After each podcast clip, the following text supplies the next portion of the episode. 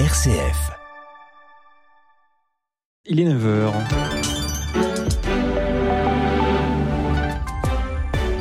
Et à 9h, la formation belge avec Denis Delovafos. Bonjour, bonjour à tous. Une manifestation des enseignants se tient à Liège ce jeudi. Rendez-vous dès 10h pour les manifestants sur la passerelle Saucy avant d'entamer le tour des sièges des partis de la majorité en communauté française, à savoir PS, Écolo et MR. Ils veulent dénoncer la dégradation de leurs conditions de travail et par la même occasion des conditions d'apprentissage des élèves, ainsi que le mépris affiché par certains face aux difficultés rencontrées par les membres du personnel des écoles.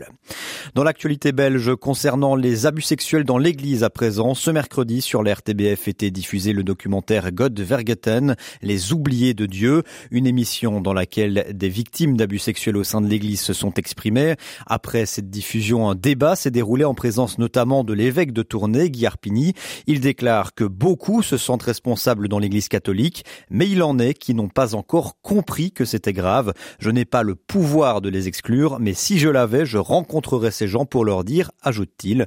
Guerpini s'était par contre engagé à écrire au pape pour lui demander d'agir. Et puis politique, l'ancien ministre wallon de l'économie et ancien président du Parlement wallon Jean-Claude Marcourt ne se présentera pas aux prochaines élections régionales. Selon Sudinfo, il stoppe sa carrière politique et ne se présentera pas non plus aux élections européennes ni aux fédérales. En revanche, le Liégeois réserve encore sa réponse pour les élections communales d'octobre. Jean-Claude Marcourt explique ne plus se retrouver dans le débat politique actuel et avance également son âge, 67 ans. Dans l'actualité internationale à présent, la COP28 s'ouvre ce jeudi à Dubaï.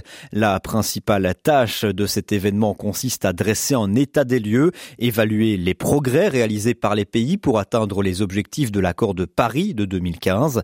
C'est la première fois qu'un premier bilan mondial sera dressé et ce dans tous les secteurs.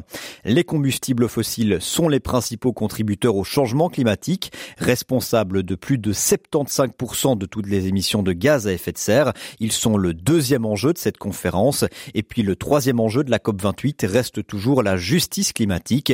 Il y a toujours une grosse demande des pays les moins développés notamment.